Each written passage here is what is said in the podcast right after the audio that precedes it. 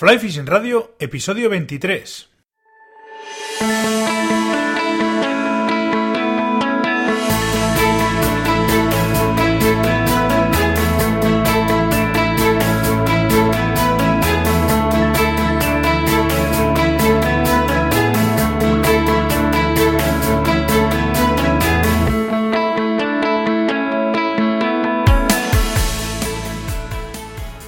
Bienvenidos a un nuevo episodio de Fly Fishing Radio, el primer podcast de pesca con mosca en español. Soy Miquel Coronado y durante la próxima media hora vamos a hablar de pesca con mosca. Ya se va acercando la temporada de pesca 2018 en España y cada vez estamos todos los pescadores poniéndonos más y más nerviosos. Esta semana pasada he estado en Jaca haciendo algunas gestiones para preparar la temporada que viene y lo cierto es que me llevo una alegría porque, bueno, salvo que en la primavera las cosas se tuerzan, este año parece que no vamos a tener demasiados problemas con el agua. También de cara a la próxima temporada me he liado la a la cabeza y he empezado a renovar la web pirineosflyfishing.com para ofrecer mis servicios de guía de pesca en Pirineos. Habrá algunas novedades que os iré desvelando puntualmente. Este año, después de haber estado el pasado y el anterior a medio gas por culpa de las rodillas, voy a volver a la carga a tope y con muchas ganas de ofreceros el mejor servicio posible. Esta semana el programa va a ser un poco diferente puesto que no hay invitado. Por el contrario, os voy a hablar de las técnicas que utilizo para pescar en la alta montaña aragonesa. Espero que si tenéis intención de venir a pescarla, estas indicaciones os sirvan y podáis disfrutar eh, a tope de vuestras jornadas de pesca.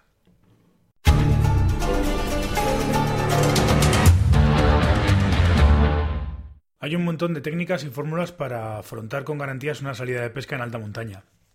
Yo hoy os voy a explicar a grandes rasgos cuál es la que utilizo y he ido puliendo para pescar los escenarios en los que me muevo habitualmente solo o con, mis clientes.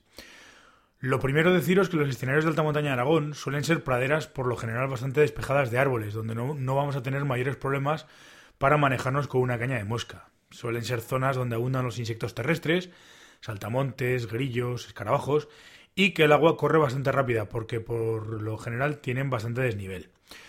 Suelen ser también escenarios con buenas poblaciones de truchas, no demasiado grandes, pero sí muy bravas y rápidas, cosa que suele sorprender a la gente eh, que no está acostumbrada porque no se espera esas reacciones tan eléctricas en los peces. Entonces, cuando vayamos a preparar la jornada de pesca, mm, hay que tener en cuenta, o es importante tener en cuenta, los siguientes puntos. Lo primero, fundamental, revisar las previsiones meteorológicas para evitar sustos. Estamos hablando de zonas donde es habitual que se puedan formar tormentas y que en cuestión de minutos se líe la mundial te caiga una tromba de agua con, con, riesgo bastante grande de rayos. Y la verdad es que os aseguro que no es nada agradable verte metido entre montañas con una tormenta encima, otra que viene por otro lado, otra que tal, y, viendo cómo caen los rayos alrededor tuya. Hay que tener en cuenta también que son tramos que por lo general están bastante alejados de los coches o del sitio donde podemos aparcar y que nos van a exigir al menos un paseo hasta llegar hasta ellos. No digo que haga falta estar con la forma física de Kilian Hornet, pero por lo menos hay que saber que nos va a costar un esfuerzo físico llegar al río, aunque luego la verdad es que va a merecer la pena seguro. Otra cosa que es importante, eh, yo, no me yo no suelo recomendar vestirnos de romanos en el coche. Es muy mala idea. Es mucho mejor usar ropa y calzado de trekking y una vez que llegamos al río, eh, cambiarnos. Tampoco recomiendo en estos tramos de pesca usar vadeadores. Con unos pantalones de secado rápido es más que suficiente puesto que vamos a estar entrando y saliendo continuamente del cauce y el vadeador en muchas ocasiones molesta y resta bastante movilidad. No es recomendable tampoco usar bermudas ni manga corta. El sol en esas alturas es bastante traicionero y podemos también toparnos con ortigas, con alguna víbora, insectos, etcétera, etcétera. Entonces yo prefiero siempre ir cuanto más cubierto mejor. Es muy importante llevar una mochila con todo lo que podamos necesitar. Abundante agua, líquidos, es fundamental. Si no tienes posibilidad de agua o se te ha acabado, hay unos eh, filtros para purificar el agua eh, en el momento. Funcionan muy bien, la verdad es que es una gozada. Eh, filtros tipo Life Straw o alguna cosa de esas que os dejaré en las notas del programa que purifican el agua, quitan hasta un 99% de, de bacterias y tal y, y funcionan muy bien. Conviene llevar también algo de comida, me da igual un bocadillo, barritas energéticas, fruta, cualquier tipo de cosas. Calzado de pesca, lógicamente. Si vamos a subir con calzado de trekking, llevar calzado de pesca para cambiarnos. Las típicas botas de pescar con clavos y tal. Eh, y luego, pues lógicamente, el, chaleco no recomiendo usar, sino todo lo contrario, o bien una riñonera o bien un chest pack. Con lo justo, ¿eh? tampoco hace falta meter todo lo que solemos llevar en un chaleco. Con lo justo sí suele ser pues eh, dos o tres bobinas de hilo, como mucho, ya tres son muchas, la cajita de moscas y luego el corta hilos y pocas cosas más. No hará falta muchas más cosas. Te conviene llevar también siempre crema solar, por si acaso, lo mismo que la ropa y tal, arriba el sol es muy traicionero y, y nos podemos quemar, con lo cual pues más vale prevenir. Y por si veis que el día está un poco chungo, por veis que puede haber alguna variación de temperatura o de, o de tal, pues llevar algo de ropa de abrigo.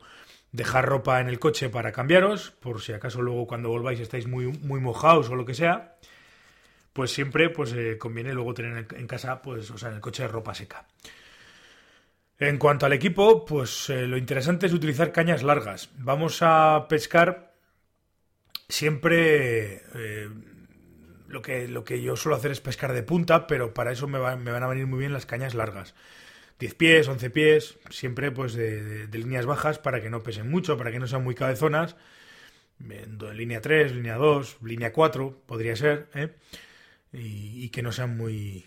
Tampoco vamos a estar todo el rato lanzando, sino que, a la hora de trabajar la caña siempre vamos a andar lanzando y, o levantando y posando, pero siempre es interesante utilizar cañas largas que nos van a dar esa ventaja con respecto a, determinadas zonas de pesca. Eh, también conviene usar líneas de WWF con la cabeza lo más corta y lo más adelantada posible, precisamente por lo mismo, porque vamos a utilizar lances cortos y no vamos a necesitar volar excesiva línea. Entonces, lo que quiero es con poca línea poder cargar lo más rápido posible la caña. Bajos de línea, pues también de tamaños normales, una caña, caña y media, más o menos, no hace falta que sean muy largos. Y que los tippets no sean demasiado finos, un 14, un 16, porque eh, no buscamos ser sutiles realmente con, con, las moscas ni con las presentaciones, sino muchas veces lo que queremos eh, hacer, y además también teniendo en cuenta que vamos a pescar con terrestres y con moscas eh, que lo que queremos hacer es llamar la atención, provocar el ataque de las truchas llamando la atención, entonces no hace falta ser muy sutiles. También recomiendo usar estos tippets más gruesos porque muchas veces las truchas suben desde abajo a toda velocidad, cogen la mosca y vuelven a su sitio. Entonces, si yo en ese mismo momento estoy usando un 10, un 12 y tiro a clavar, pues lo normal es que una de dos, o la trucha sale volando porque es muy pequeña, o tenemos la rotura del tippet asegurada en el 99% de los casos. Hay veces que con un 14 suele pasar, o sea que no te quiero contar nada si es un 10 o un 12. Y no tiene por qué ser muy grande la trucha, ¿eh? ¿Eh? la mayoría de las veces las truchas en este caso se clavan solas. No hace falta pegar el, típico tirón, ya te digo, no, no hace falta tirar el cachete, sino que simplemente con mantener el brazo y sujetar la trucha cuando, cuando se vuelve a su sitio es más que suficiente para clavarlas. Las moscas que vamos a utilizar, por regla general, eh, son moscas en tamaños grandes, un 10, un 12, que floten bien y que se vean muy bien. Hay que tener en cuenta que suelen ser aguas movidas, que las vamos a echar en espumeros, que las vamos a hacer en, echa, a poner en, zonas de, de corrientes y, hay que verlas muy bien. Funcionan muy bien pues moscas tipo Royal Wolf, tipo las Hampis, trigopteros de pelo de ciervo, imitaciones de terrestres, lógicamente, saltamontes, escarabajos, etcétera. Y luego, pues el típico cenúrido grande, tipo Pirenaica, Tiruriru, Potente, etcétera, etcétera y también funcionan bastante bien los, las emergentes de tipo Hammer y todo ese tipo de moscas. Eh. Si vais a usar parachutes, es recomendable montar los postes que se vean bien. Rosa flúor, verde flúor, naranjas y demás colores que, que, se vean bien, porque al fin de cuentas vamos a echar, vuelvo a repetir, vamos a echar las moscas, vamos a trabajar las moscas en tramos de aguas movidas y nos interesa verlas cuanto antes. Además no suele haber problemas, si hacemos un parachute muy poblado, no hay problema en que la trucha pueda o no pueda ver la, el poste y no se va a asustar. Realmente eso da lo mismo. Estos postes de colores vivos funcionan muy bien, pero tienen un pequeño problema y es que hay veces que por la posición del sol o por el, cuando baja la luz o tal, no se terminan de ver del todo bien. Entonces ahí, sí que hay que jugar con otro tipo de postes en esas circunstancias en los que podamos ver mejor eh, las moscas. Me han dicho, yo no lo he probado, pero me han dicho y quiero probarlo este año, que eh, en esos momentos funcionan muy bien los postes oscuros, no tiran tirando hacia negros y colores de ese tipo. La verdad es que es una es una elucubración que me han dicho que, funciona bien, pero yo no lo he podido probar. Intentaré probarlo este año y con lo que sea pues ya, ya os diré. Con respecto a la técnica a emplear, eh, eh, en cuanto al, al lanzado, teniendo en cuenta que vamos a lanzar con cañas más largas de lo normal, que por regla general son un poquito más cabezonas y pesan un poquito más que las cañas de, de 9 pies, aunque ahora la gente está todo el mundo acostumbrado a utilizar cañas de 9 pies y medio, 10, 11 pies, pero son cañas que al final, si nos ponemos a lanzar, vamos a acabar con el brazo cansado. Entonces no es necesario, yo por lo menos no recomiendo utilizar mucho falso lance. Básicamente lo que tenemos que hacer es posar la mosca, ¿eh? seguir la deriva con, el brazo, levantar y volver a posar, levantar y volver a posar. Entonces tenemos más o menos siempre la misma distancia de línea y estamos continuamente levantando y posando. Por tanto, incluso la mano izquierda en el caso de vosotros los diestros o la mano derecha en mi caso, no suele sujetar línea, no, no, no, no la tengo para sujetar la línea. La línea eh, he sacado del carrete la que necesito y llevo entre el índice y el corazón sujetando la línea y con eso voy levantando y posando continuamente eh, sin necesidad ninguna de, andar sacando más línea. Hombre, evidentemente si llego a una zona que tiene un, un lance un poquito más largo, sí, pero luego vuelvo a recoger y sigo pescando solamente con una mano. Teniendo en cuenta la orografía de los, de los, de esos tramos, de esos ríos, eh, conviene jugar, que jueguen a nuestro favor e, y utilizarla para, poder escondernos. Eh. Podemos escondernos detrás de grandes piedras, en los saltos de agua siempre estar en perfiles más bajos, podemos eh, ir agachados, podemos jugar a pescar, a lanzar de rodillas, porque las truchas, bueno, por regla general están buscando siempre las zonas de sombra y las zonas, digamos, junto a la orilla, o incluso hay veces que el propio río orada por debajo de la, de la orilla y queda una especie de, de, pequeña de pequeño hueco, las sopandas que le llamaba mi amigo Daniel. ¿eh? Eh, y esas las truchas generalmente suelen estar ahí, entonces hay que buscar eh, la forma de que no nos vean siempre es aprovechándonos del terreno. hay que estar también muy atento a, a las picadas porque los peces suelen salir, como ya os he dicho, muy rápidos desde las zonas en las que están, salen, cogen la mosca y se vuelven.